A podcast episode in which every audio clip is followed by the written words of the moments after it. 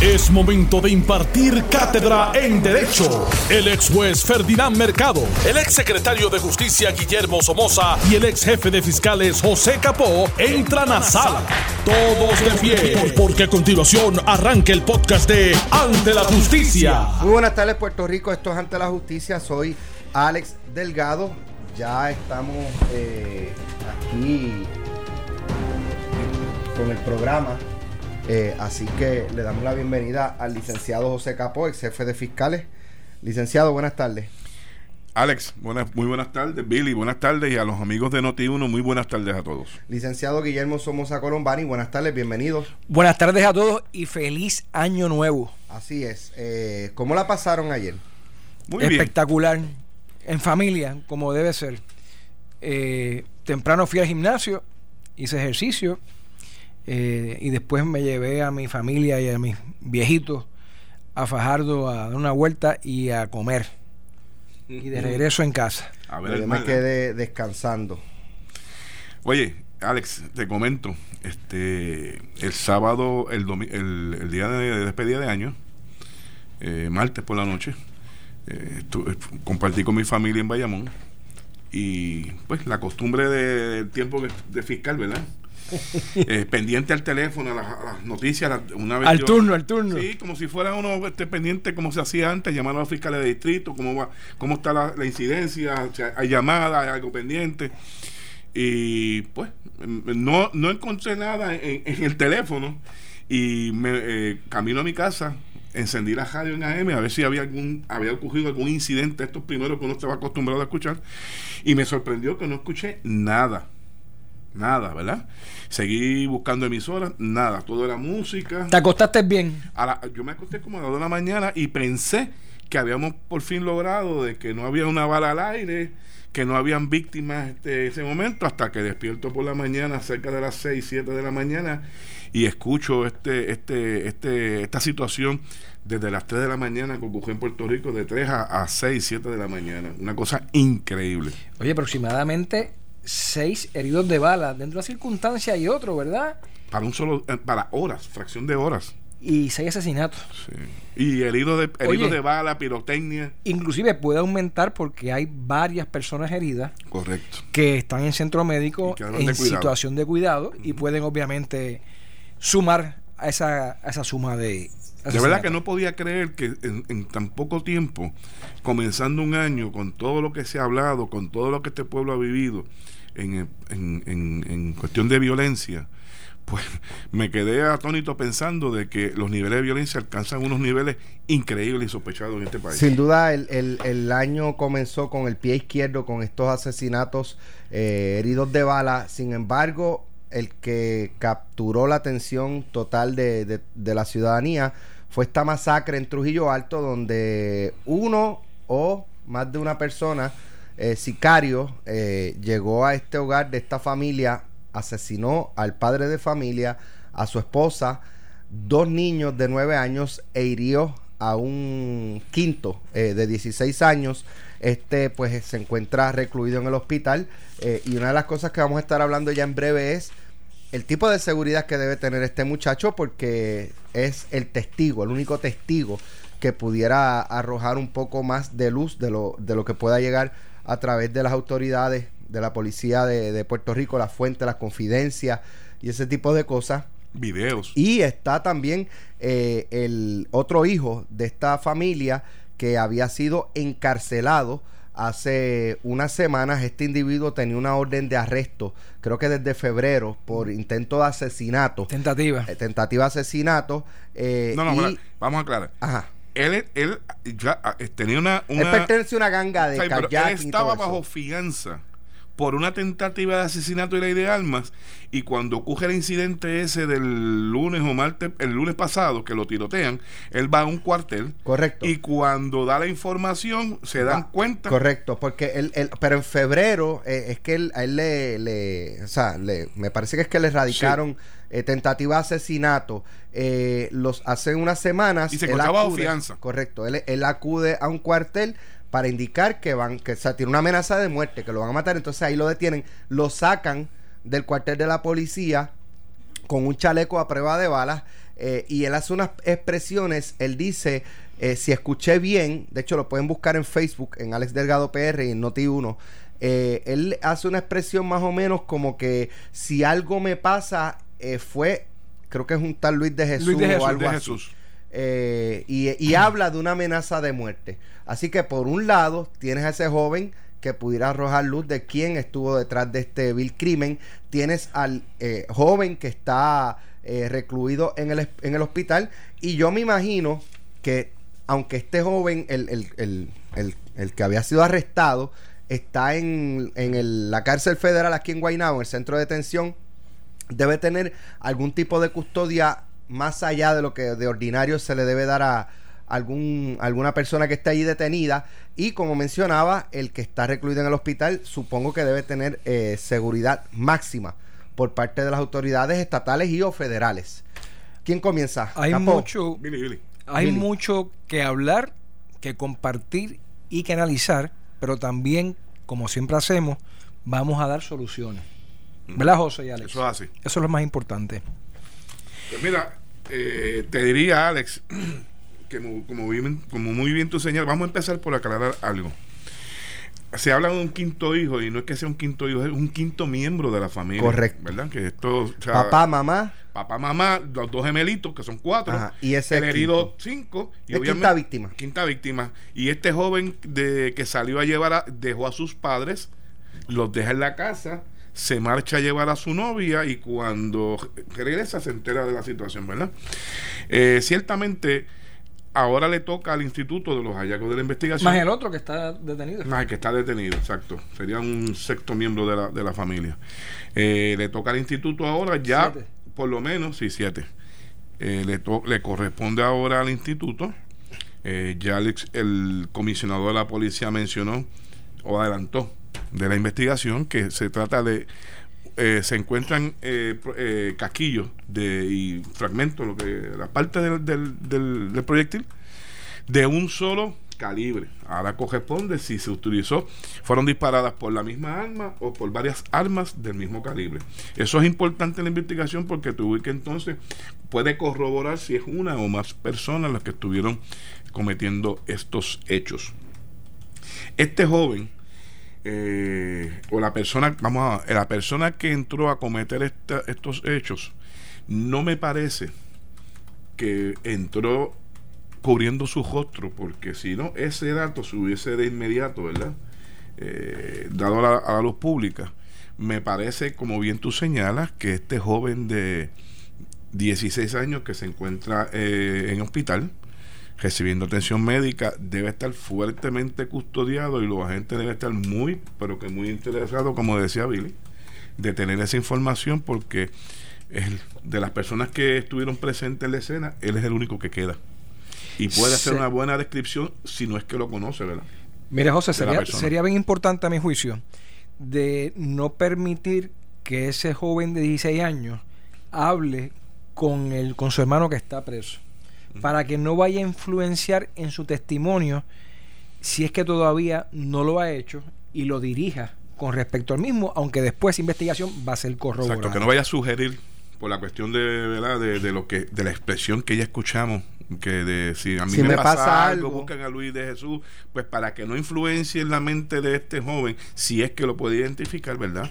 Y ya si no lo conoce, pero por lo menos que lo pueda describir de forma fehaciente con el mayor grado de detalles, ¿verdad? Que pueda ayudar entonces al esclarecimiento. ¿Qué te parece ya de antemano? Debe estar hecho, pero por si acaso, de que la policía de Puerto Rico, la fiscalía, un personal de ciencia forense y sobre todo de la Fiscalía Federal puedan actuar inmediatamente circunscrito solamente a este caso a base de toda la información y que de ahí entonces surge ese abanico de alternativas y de, y de gestos y gestiones y diligencias que hay que hacer para poder esclarecer esto en tiempos récords. Ciertamente, Billy, como bien tú señalas, estos son los tipos de casos. Según el de Jensen, causó indignación por la forma en que ocurrió. Este me parece, y más en la fecha, comenzando el año, a horas de, comienzo del año, ha levantado una indignación de tal grado y demuestra el, nivel de violencia de que estamos viviendo. que realmente, no, la historia, pues, empiezan a especular de que uno de ellos estaba con su madre al momento que lo ejecutan y el otro está en el cuarto.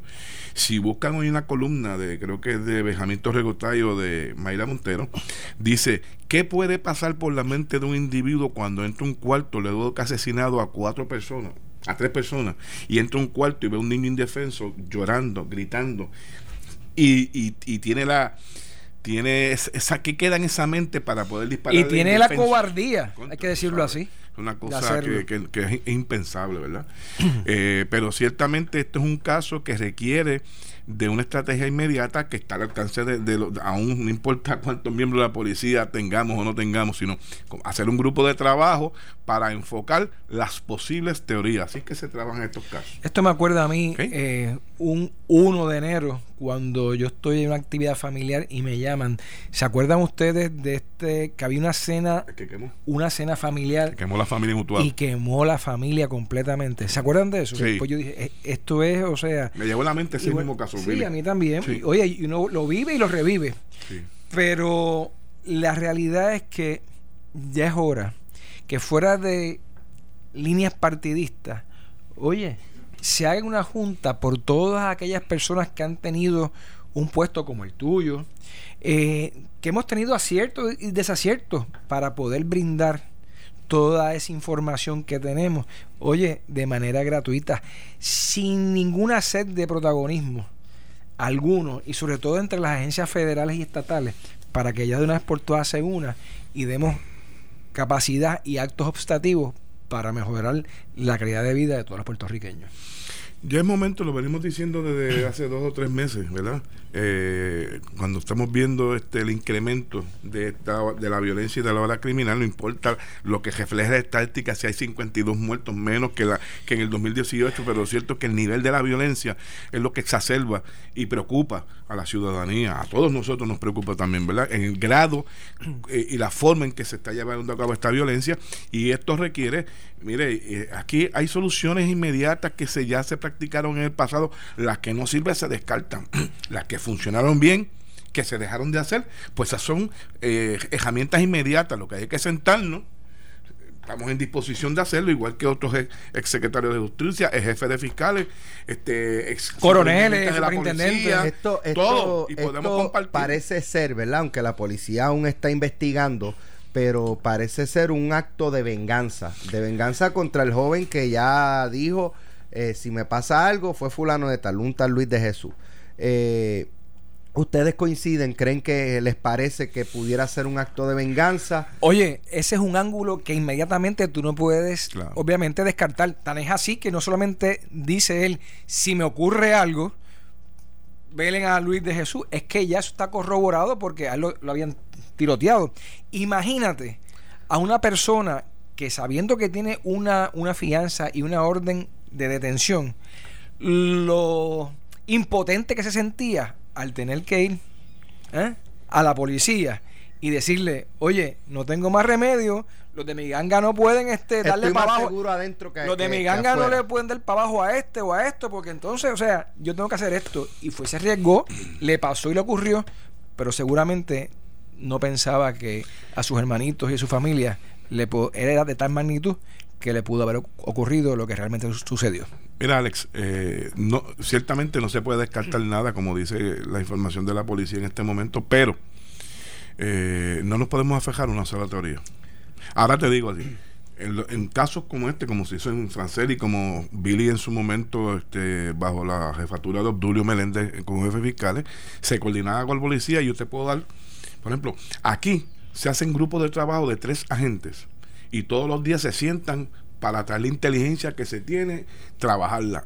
Y cada grupo trabaja una teoría para que los doctores que están averiguando si fue venganza no se mezclen con otras informaciones de si fue un vecino que tienen problemas, pues cada uno de esos grupos es tres grupos de trabajo con tres agentes y cada grupo trabaja una teoría y se enfoca en esa teoría y los resultados, por lo menos a mí nunca me fallaron. Tú sabes que yo estaba pensando cuando vi ese video, yo decía, eh, caramba, eh, será esa persona, o sea, si, si, es, si lo están velando o, lo, quieren matar y él tira al, al medio el nombre de la persona, esa persona debe estar pensando, y como ese video corrió en las redes sociales, debe estar pensando, si le pasa algo a él, me van a buscar a mí. Esto, y sabrá, esto- y sabrá esta- Dios si es otro el que se beneficia de eso- esto. Ese es mi punto. Sí. Ese Sí. es mi punto. Esta gente bregan como una organización y tienen su inteligencia y todo. Sabrá Dios si hay un tercero. Un, si, si ese Luis de Jesús existiera, hubiese un tercero que es eh, adversario de ese Luis de Jesús y, y, y pudiera estar detrás de esto para que lo inculpen a él. Mira, esto puede... Por eso es que nada se puede descartar. Claro. Correcto. Inclusive, inclusive uno pudiese pensar en un momento dado, no es que sea así, pero uno pudiese pensar que tal vez con las personas que él participaba, no es ni una, no es ni una ganga eh, eh, eh, ajena a él, sino con los mismos que participaba pensando de que el individuo puede delatarlo o algunas acciones o manifestaciones que hizo en algún momento dado. Inclusive desde esa misma si es que es eso verdad Algo- en esa misma organización lo estoy buscando para silenciarlo. Aquí hay información que quizás todavía no se, ha dado, no se ha dado a los medios. Estuve escuchando una entrevista que se le hizo al alcalde de Trujillo Alto, José Luis Cruz, que ya lleva ya varios años allí fungiendo, y es de allí inclusive, que están tomando cartas en el asunto en la medida con la policía municipal y estatal porque temen a las secuelas, porque estas personas que viven allí llevan muchos años, o sea, son, son oriundos de allí, eh, lo que pueda causar en la ciudadanía y en otras personas, obviamente, eh, a buen entender pocas palabras bastas, para poder ellos, antes que la policía eh, pueda capturar a quien o quienes hicieron esto, tomar la justicia en sus manos.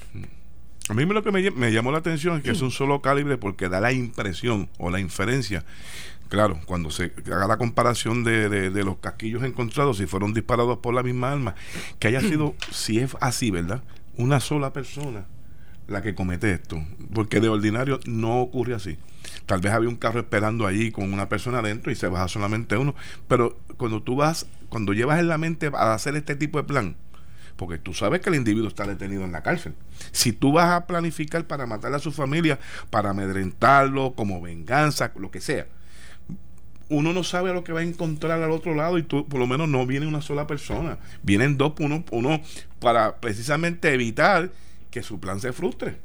Aunque también escuché, no lo escuché, leí, que es posible que el padre hubiese tenido algún artecado con un vecino, una rencilla, y sabrá Dios otro ángulo que tampoco podemos descartar, José y Alex. Alguna circunstancia con algún vecino que tiene acceso a entrar, quizás a recibirlo sin tomar medidas de, precaución. Mira, en, do- en dos medios de comunicación escrita en el día de hoy hablan específicamente de un sujeto identificado como Carlos, quien tenía diferencias con la familia por distintas situaciones, figura como persona de interés en el caso. Esa sería Un vecino, un vecino. Aparentemente. Ok, sí. ¿verdad? Lo- o sea, que lo- yo está buscando para entrevistar. Ahora, una investigación como esta se inicia por los familiares que, que ¿verdad? Este, el que está encarcelado o detenido y el joven herido. Por ahí es que es- se debe comenzar la investigación. Los inmediatos.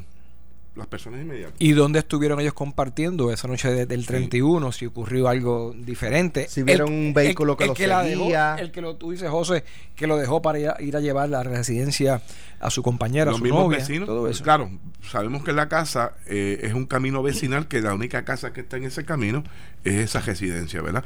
Pero inmediato, ¿verdad? Más la recolección de videos que puedan hacer a esa hora. Esa es una de las justificaciones que dio la policía de Puerto Rico en torno a la prevención. Oye, y podemos coincidir, la diferencia es que ya nos tenemos que ocupar y no preocupar salir del área de confort en que están muchos y cuando surja una masacre, una matanza, como quieras llamarle, entonces tener que actuar. Y para esto, vuelvo y reitero soluciones. Lo que funcionaba anteriormente, que era golpe al punto, ayuda al usuario, golpe al suplidor, son, Pero vamos, vamos, son mecanismos vamos a que hacer teníamos. algo. Vamos a hacer algo. eh, eh, vamos a regresar con ese tema. Porque hay quien destaca que los golpes al punto, la mano dura, lo que hace es elevar los niveles de violencia. Cuando regresemos vamos a analizar eso. Estás escuchando el podcast de Ante la Justicia de Noti1630. Estamos aquí de regreso en Ante la Justicia Noti 1630. Eh, hicimos un análisis, ¿verdad?, de, la primera media hora sobre esta masacre, la investigación, por donde más o menos ustedes ven que va dirigida, posibles ángulos. Eh, no obstante, esto mañana va a ser tema de conversación nuevamente y la semana que viene, mientras siga fluyendo la investigación. Esto va a ser como Jensen. Esto va a ser como Jensen. Los medios de comunicación, la ciudadanía han puesto sus ojos, como te dije, por la forma y manera, y este va a ser el tema, como bien tú señalas, por semanas, ¿ok? Por semanas. Pero, ah, por eso sigue siendo bien, bien importante lo que hemos venido mencionando, las cámaras de vigilancia, las cámaras de seguridad son sumamente importantes, todos aquellos vecinos, aquellas entradas y salidas, los puestos de gasolina, los centros comerciales, que puedan dar la mano con respecto a esto. Bueno, eh, quedamos en, que vamos a discutir ahora, pues Billy estaba destacando la, la necesidad de impactar eh, ¿verdad? Los, los, llamados golpe al punto y este tipo de operativos que, el Estado eh, pues ha realizado en el pasado. Eh, no obstante, yo traía que hay quien indica o, dice que eso lo que hace es provocar que se aumente la violencia. Y tiene razón. Porque al tú impactar y hacer esta ocupación de droga, eh, reduces el, el, ¿verdad? el producto en el mercado, lo cual hay una supuesta escasez y eso hace que entonces estos narcotraficantes, por mantener sus ventas, pues traten de eliminar al opositor y entonces ahí es que comienzan los tiroteos, los, mm, entre los asesinatos. Tienes toda la razón y no solamente por ese fundamento. Y me explico. Si está el número uno en la línea o está el bichote o está el runner, Bichote es el dueño del punto, el es el que lo corre, ¿verdad? ayer vi una camisa, lo más curioso de un individuo decía, yo soy el esposo de la ah, pero es otra cosa. bueno, a lo que voy. Y a mí me ocurrió personalmente. Una vez me llama el exgobernador Fortuño cuando yo tenía la oportunidad de ser secretario de justicia y me dice, Billy, ¿cómo nosotros podemos bajar estos asesinatos que están elevados? Y lo voy a compartir con ustedes como lo he hecho en otras cosas anteriormente. Le dije, hay que dejar de estar haciendo tanto operativo con los amigos federales, con el NIE, con los estatales y con los municipales que hacíamos semanalmente con alguno diferente a ellos. ¿Y por qué?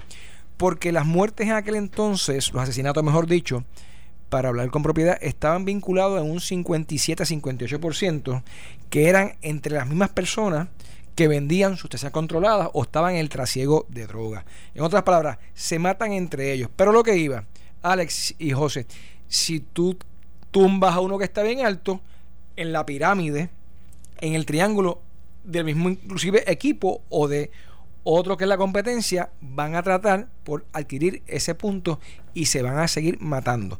Pero eso es hacia el principio, pero después cesa. Mira, este, Alex, eh, en parte es correcto. Lo que pasa es que no es hacer el operativo de golpe al punto por, por hacer los titulares ni gestar personas. Es una es un trabajo organizado entre todos los entes de investigación. Ejemplo, tú empiezas lo primero que se hizo en aquel entonces fue identificar la famosa lista de cuántos puntos, ustedes recuerdan cuántos puntos había en todo Puerto Rico, habían 1100, 1200, y eso se conocía y no se hacía nada. Pues llegó un momento que una vez se identificaron los puntos, tú empiezas en cada región a trabajar con las divisiones en aquel momento eran de droga y empiezan a levantar inteligencia y a grabar transacciones. ¿Tú te acuerdas, ¿tú te acuerdas eh, cómo se identificaban los puntos de drogas en Puerto Rico? Con los famosos tenis. Los tenis que... El, cable eléctrico. Eso era una de las maneras. en un sitio donde el tendido eléctrico, tú veías un par de tenis guindados, amajados por los cables. Ahí se sabía que se supone que esa era una, una señal este, ¿Sabes quién nos, indicó eso? Podías tocar bocina. podías tocar bocina y salía uno con una bolsita. pero eh, eh, no, es, eh, no es hacer el, el, golpe al punto por hacer el golpe como tal. Eso conllevaba que, primero, te daba la ventaja de esa inteligencia de levantar quién era el dueño del punto, quiénes eran los rones, quiénes eran los que vendían la sustancia controlada, quiénes eran los gatilleros, y de cada punto en cada región tú ibas trabajando para desbaratar esa organización con video, con video. Y eso te llevaba automáticamente un 80 o 90% de que la persona tenía que levantar las manos. Y eso se hacía coordinado con los federales y aquella parte del procesamiento que por disposición de los federales tenés jurisdicción, tú lo metías a la cárcel federal sabemos la cuestión de, eh, la fianza. de la fianza, y tú estabas sacando poco a poco a cada integrante de cada organización criminal y automáticamente los números de las muertes comenzaron a bajar, a bajar. Después de aquel año de, de 1134 muertes. Te voy a dar un ejemplo que no necesariamente los cirujanos oncólogos tienen que estar de acuerdo. A una persona tiene un, caps, un cáncer y está en un órgano del cuerpo, por decirle el, el pulmón. Hay muchos oncólogos que le interesa dar quimioterapia, dar radioterapia para bajarlo y después estirparlo. Yo no pienso así. Quita el tumor que está ahí y después si quieres como mecanismo preventivo, das quimo y das radio. Pero la realidad es que no permite que ese que está ahí o se expanda, se, riegue. ¿eh? Hay que atacar el problema ahí. Hay un asunto, Alex y José, que siempre hemos hablado aquí. Y yo voy a dar un ejemplo sencillo. Es más, un ejemplo de pequeñas ligas. ¿Y por qué de pequeñas ligas? Porque decimos que hace 10 años habían en el país 1.100 o 1.200 jóvenes. Jóvenes es todo aquel menor de más de 11, 12, 13 años hasta los 18 y después hasta los 21 institucionalizados en centros de detenciones. ¿Ustedes saben cuántos hay hoy? El censo es 110 nada más. En otras palabras, un 90% versus un 10%. ¿Por qué digo esto? ¿Ustedes se creen que por el Departamento de Educación y las escuelas privadas ya los menores no delinquen? Claro que no. ¿Verdad que no? Sigue el problema ahí, siguen delinquiendo, siguen los crímenes que en menores son falta, pero como no se impactan, porque hay escasez de policías, hay escasez de policías en asuntos juveniles. Eh, escasez de recursos. ¿Por qué yo, policía, que vivo en Aguadilla, mi hermano, o que vivo en Fajardo, o que vivo en Arecibo, después que tengo a este menor, ¿eh? lo aprendo, porque esa es la palabra correcta, lo, lo aprende, y lo llevo al tribunal de la jurisdicción donde ocurre la falta, ¿sabes a dónde tengo que llevarlo después? A Ponce. A Villalba o a, Ponce. O sea, por quizás un cigarrillito, que se empieza por un cigarrillito, pero después descubres con un informe social todas las circunstancias familiares y personales que tiene ese menor, donde se le puede dar servicio para rehabilitarlo. ¿eh? No lo lleva. Y no se, no se procede con este ciclo de lo que está ocurriendo. Y esto hay que hablarlo, hay que decirlo porque es la realidad. Yo viví esta parte, Alex, y amigos que nos escuchan, y te digo que eh, después de dos años de trabajo arduo, instalando cámaras, grabando transacciones. Oye, los números empezaron a se, empezaron a reducirse los números de asesinatos.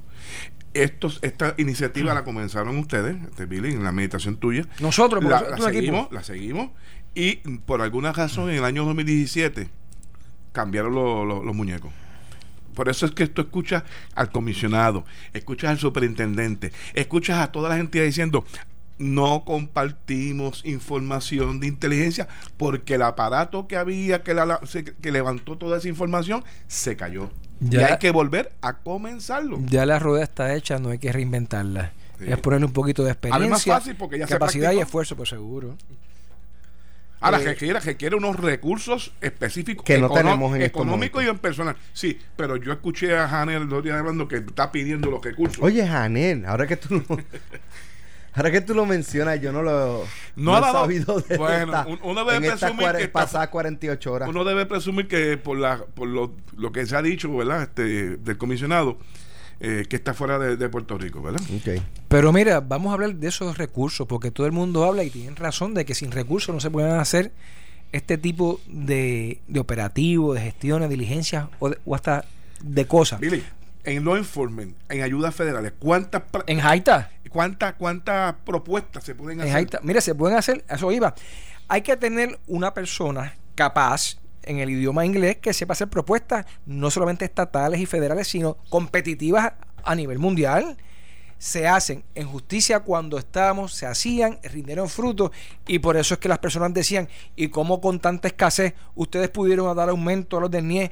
Pudieron hacer nuestro operativo, pudieron hacer la, la primera cumbre en Puerto Rico de menores, la primera cumbre con el Departamento de la Familia. Y otra cosa, Alex, cuando tú impactas un residencial, eso no le impacta a la policía nada más, las agencias federales. Tú tienes que tener el departamento de la familia ahí, tienes que tener el departamento recreación y deporte, de educación. O sea, esto esto no es baby food, pero se puede hacer y es sencillo hacerlo. O sea, no es ocuparlo y dejar la policía y eso no. Eso es lo que hablábamos de la mano dura. Sino es impactar y que todas las agencias entren. Las agencias, la periferia, no es la seguridad nada más. Educación, recreación y deporte. Salud, familia. Inclusive los municipios, que también integran parte en esto. Y se le da, eh, se le da este, te, ayuda a los ciudadanos que están habidos por que claro se mantienen en, eh, callados por por la situación de seguridad de ellos y permiten o ven todo lo que ocurre adentro, pero necesitan yo, yo, pensaría, Yo pensaría, viendo lo que pasó en, Ramos Antonini, este mismo residencial de ejemplo, ¿cómo tú le entras a, ese residencial donde están armados hasta los dientes? ¿Vimos lo que pasó? Están los videos. Tú sabes cómo, bueno. Ese requiere ocupación por un tiempo. Déjame decir. Ese sí. Porque obviamente. Pero eso tiene que ser, obviamente, de madrugada, todos durmiéndolo. Sí, pero deja, esa inteligencia también, esos ven los. Mira, la de así hicimos, así hicimos en. Eso es lo que pasa. Así hicimos en Vieques y no salió bien. Por cierto, un ex representante me escribe y me dice: ¿Te acuerdas de Valora tu Vida? Una campaña espectacular. ¿Te acuerdas de ella? Sí. Con cinco agencias hermanas. Para decir temas, cuando estaba un poquito aburrido la dinámica, porque eran eh, cada 15 minutos venía un personal diferente de una agencia a hablarle de, cosas positivas a los menores y a la familia.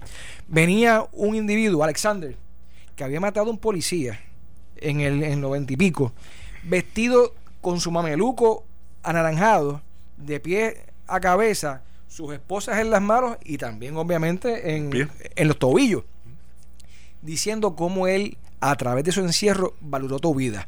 Pero sin apartarme mucho, ¿sabes lo que pasa?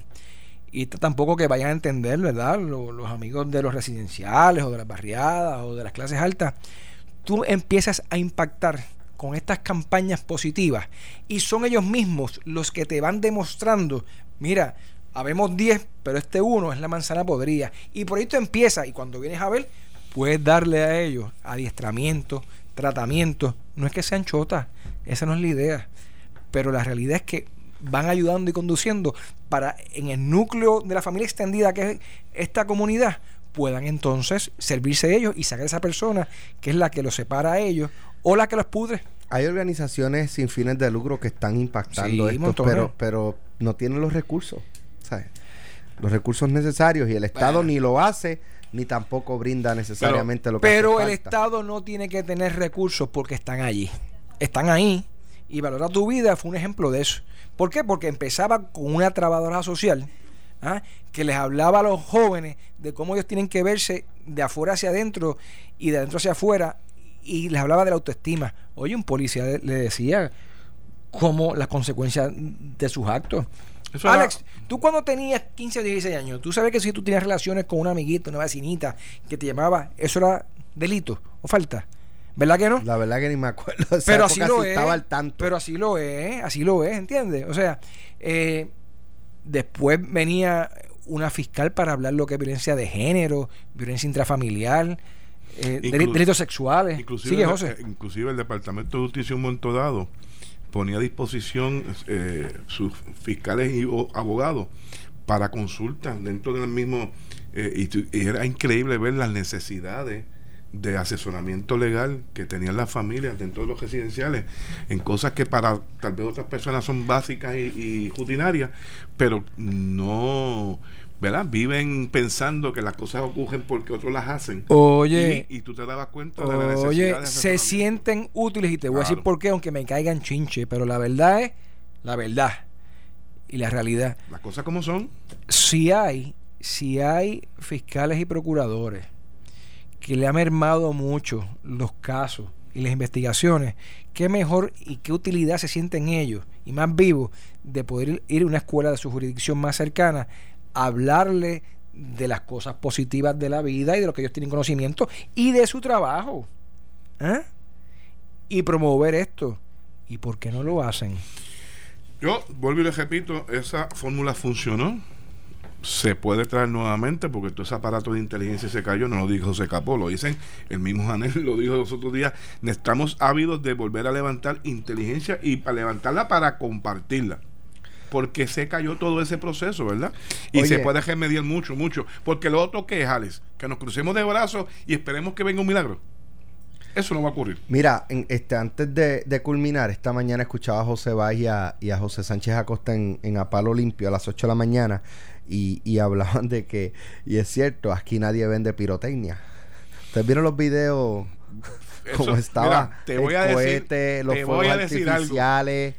Si bien te digo una cosa, por ejemplo, en el área que yo estuve despidiendo el año, que de ordinario años anteriores. ¿Fue en ahí bonito? No, yo despedí en Bayamón, como Ah, ok. dije. Y tú escuchabas. Yo pensé que habías dicho Los residenciales. O sea, tú escuchabas de la parte de, de Cataño y esa parte por ahí, se escuchaban las ametralladoras, los rifles. Eso yo no lo escuché en esta ocasión. No lo escuché. Ahora, la cantidad de pirotecnia que vi desde las 12 menos 10 en el cielo era como si este no se iban a acabar. O sea, yo pensé que la situación económica había aflojado un poco el bolsillo de los consumidores para este tipo de cosas que son caras. Pero mi hermano, lo que había era un arsenal guardado, este, pero bien grande. Yo te voy a decir una Bueno, cosa. la- si- los que estuvieron en la área metropolitana, los que salieron después a su residencia, tienen que haber percatado que parecía que había neblina en Bayamón. Sí. Era la cantidad de pólvora que había en el ambiente. en Bayamón, en Guaynabo. En Guaynabo. Ahora te voy a decir una cosa. En Guaynabo sí hubo mucha ah, Are 15, Aco 47. Correcto. Lamentable. Hubo, hubo mucho. Y te voy a decir más. Este yo creo que es el año donde, por más pirotecnia que han sabido afectados, inclusive una persona tocó un artefacto le- y le perdió, perdió una mano. una mano, Increíble. la compañera en, en un ojo, el rostro. O sea, yo enseguida le escribí a mis familiares que tienen niños que están en esa dinámica. O pueden estar, mira, no toquen nada que dejen, que hayan Pero encuentren. es que los artefactos de pirotecnia cada día son más, más eh, buscan de mayor explosión. Por la O sea, inter- oye, porque por internet es increíble. la información es poder, pueden hacerla. Sí. Hacen todo es- de Pero esto como tú dices. Alex, ¿tú sabes desde cuándo está la pirotecnia cogiendo por, por la calle? Desde agosto. Exacto. Desde agosto. Exacto. ¿Ok? Eso viene por barco, obviamente. O sea, no hay, no hay de otra forma. ¿Y quién controla nuestras, nuestros barcos y inspecciones en los mares? Los que tienen, los que tienen poder adquisitivo y los recursos para hacerlo y si no exigirlo. Esto fue el podcast de Noti1630. Ante la justicia. El único programa en la radio con un Dream Team de expertos en derecho. Dale play a tu podcast favorito a través de Apple Podcasts, Spotify, Google Podcasts, Stitcher y notiuno.com.